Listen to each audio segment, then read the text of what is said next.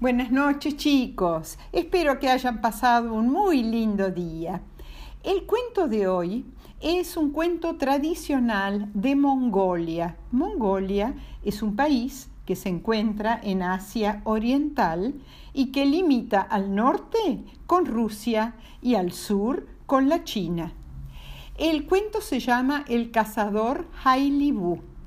Y antes de empezar, hay dos palabras que quiero que sepan que aparecen en el cuento. Una es la palabra jade. Eh, el jade es una piedra semipreciosa, muy bonita, de color verde. Y estuve averiguando que hay un yacimiento muy importante de jade en nuestra provincia de Catamarca. Y otra palabra que quiero que sepan es la palabra grulla. La grulla es un ave alta, de cuello largo y de patas muy largas, que habita en el hemisferio norte, en Europa, en Norteamérica, eh, y eh, es un ave eh, de las más altas que hay. Bueno, empecemos. Hace mucho, mucho tiempo, en una zona de Mongolia, vivía un hombre llamado Hailibu. Como era cazador, lo llamaban los vecinos el cazador Hailibu. Era un hombre muy especial porque era muy, muy generoso. Cuando él cazaba algún animal, siempre lo compartía con la gente de su pueblo. Y entonces, bueno, la gente lo quería mucho y lo respetaba mucho. Un día había ido a cazar al bosque cuando eh, vio a una serpiente blanca chica que estaba enrollada bajo un árbol. Eh, el eh, no quiso despertarla, entonces pisó suavemente mm, el pasto eh, para, para no molestar a la serpiente blanca. De repente bajó del cielo una grulla gris que atrapó a la serpiente con sus garras y levantó vuelo. La, serpiente se despertó muy sobresaltada y empezó a gritar, ¡Socorro, socorro! Entonces Hailibú aprontó su arco y su flecha, le apuntó a la grulla y eh, la, mató en vuelo. Y el ave perdió a la serpiente, la serpiente cayó en el pasto. Y eh, se acercó a la serpiente blanca y le dijo, pobre chiquitita, eh, vas a tener que ir a buscar a tus padres. Y ella eh, dijo, sí, sí, sí, le dijo muchas gracias y se perdió entre los arbustos. Al día siguiente, cuando Hailibú volvió a esa zona, se encontró con la serpiente blanca y varias otras serpientes que se acercaron a, a recibirlo él estaba muy, muy sorprendido ante este recibimiento. Y la serpiente blanca le dijo, ¿cómo está? Eh, eh, le agradezco tanto eh, lo de ayer. Yo soy la hija del rey dragón. Y ayer usted me salvó la vida y mis padres quieren conocerlo y le quieren dar las gracias en persona. Ahora, eh, cuando llegue a, donde vive mi familia, eh, mi padre le va a ofrecer eh, todas las joyas más preciosas, pero usted no acepte nada, sino una piedra de jade que mi padre tiene en la boca con esa piedra usted va a poder entender el idioma de todas las aves y de todos los animales. Ahora, después no le tiene que decir a nadie eh, eh, todo el poder que tiene esta piedra de jade. ¿Por qué? Porque si llega a hacer conocer qué tipo de piedra es y que tiene poderes mágicos, eh, usted se va a convertir en una piedra. Así que por favor tenga eso en cuenta.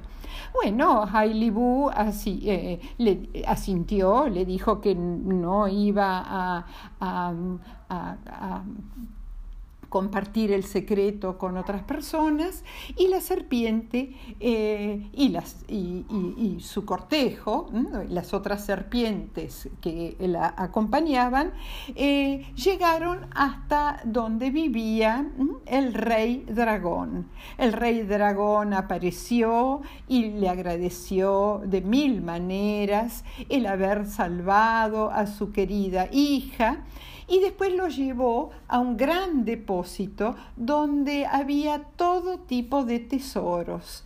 Y allí le dijo a Hailibu, el rey dragón, que podía elegir lo que quisiera porque le había salvado la vida a su hijo, a su hija, perdón.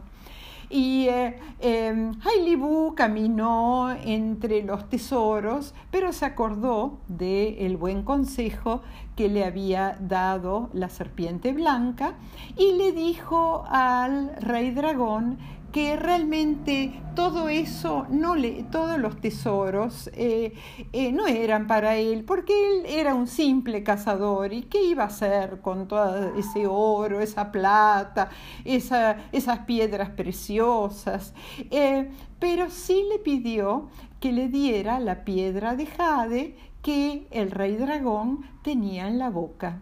El rey dragón se sorprendió mucho que supiera que tenía esa piedra de jade, pero eh, por supuesto se la entregó en agradecimiento a lo que había hecho.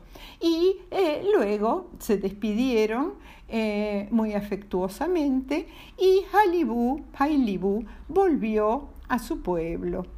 De ahí en más le fue muy fácil cazar animales porque él entendía, gracias a la piedra de jade, él entendía eh, el lenguaje de los animales, así que él sabía si eh, había animales eh, como ciervos o como osos en un lugar o en otro, o qué tipos de aves, porque escuchaba las conversaciones de los animales entre ellos.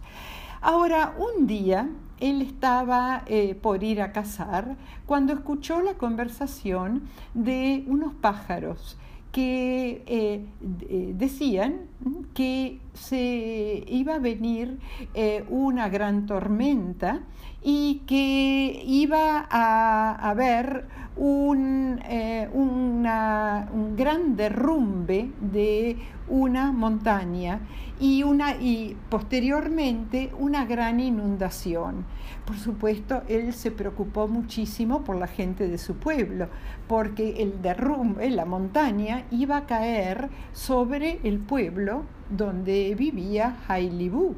Entonces fue a decirle a la gente que se tenía que ir del pueblo. Claro, nadie quería irse del pueblo, dejar sus hogares, dejar sus casas, sus animales, imagínense. Y él, eh, no los podía convencer. le dijeron, pero ¿de dónde has sacado esta información? ¿Quién te ha dicho esto? Y ahí él se vio eh, eh, vio que no iba a poder convencerlos y eh, se vio en la necesidad de contar todo el cuento. Les contó eh, cómo el, rey dragón le había regalado una piedra de jade con la cual él podía entender el idioma de los animales y que había escuchado a unos pájaros hablar del el derrumbe que se avecinaba y de la gran inundación. Y eh, ustedes saben que los pájaros, los animales, eh, tienen un, sexto sentido para saber cuándo va a haber una catástrofe en la naturaleza. Así que después, eh, mientras iba dando esa explicación a la gente del pueblo, Hailibú se fue convirtiendo en piedra Ahora, eh, gracias a la información que Hailibú le dio a su gente, la gente le creyó, eh, eh, agarró la gente, o sea, juntó lo más rápido posible, juntaron sus pertenencias y abandonaron el pueblo junto con sus animales. Al, ya en esa instancia, Hailibú se había convertido totalmente en piedra. Eh, eh, más a la tarde, cuando ya el pueblo había sido abandonado, eh, se derrumbó la montaña que estaba cerca del pueblo y cubrió al pueblo. Eh, y después vino una gran inundación. La montaña eh, había servido como pared de un gran lago y ya cuando la montaña se derrumbó, el agua cubrió el pueblo. Eh, por supuesto, la gente se salvó y después de un tiempo pudo volver a, la zona donde vivían y eh, de a poco fueron eh, construyendo sus casas y eh, sus corrales, pero nadie se olvidó del cazador Hailibú y después encontraron la piedra en la que se había convertido Hailibú y en agradecimiento llevaron a la piedra eh, con gran esfuerzo a la cima de otra montaña para que todos se acordaran de la generosidad de Hailibú que había sacrificado su vida para que eh, los habitantes del pueblo y sus hijos se salvaran colocaron la piedra en que se había convertido Hailibú en la cima de la montaña y para que los hijos y los nietos y los nietos de los nietos recordaran al héroe Hailibú que ofreció su vida por los demás. Y em, existe en, en un lugar de Mongolia una piedra que se llama la piedra Hailibú.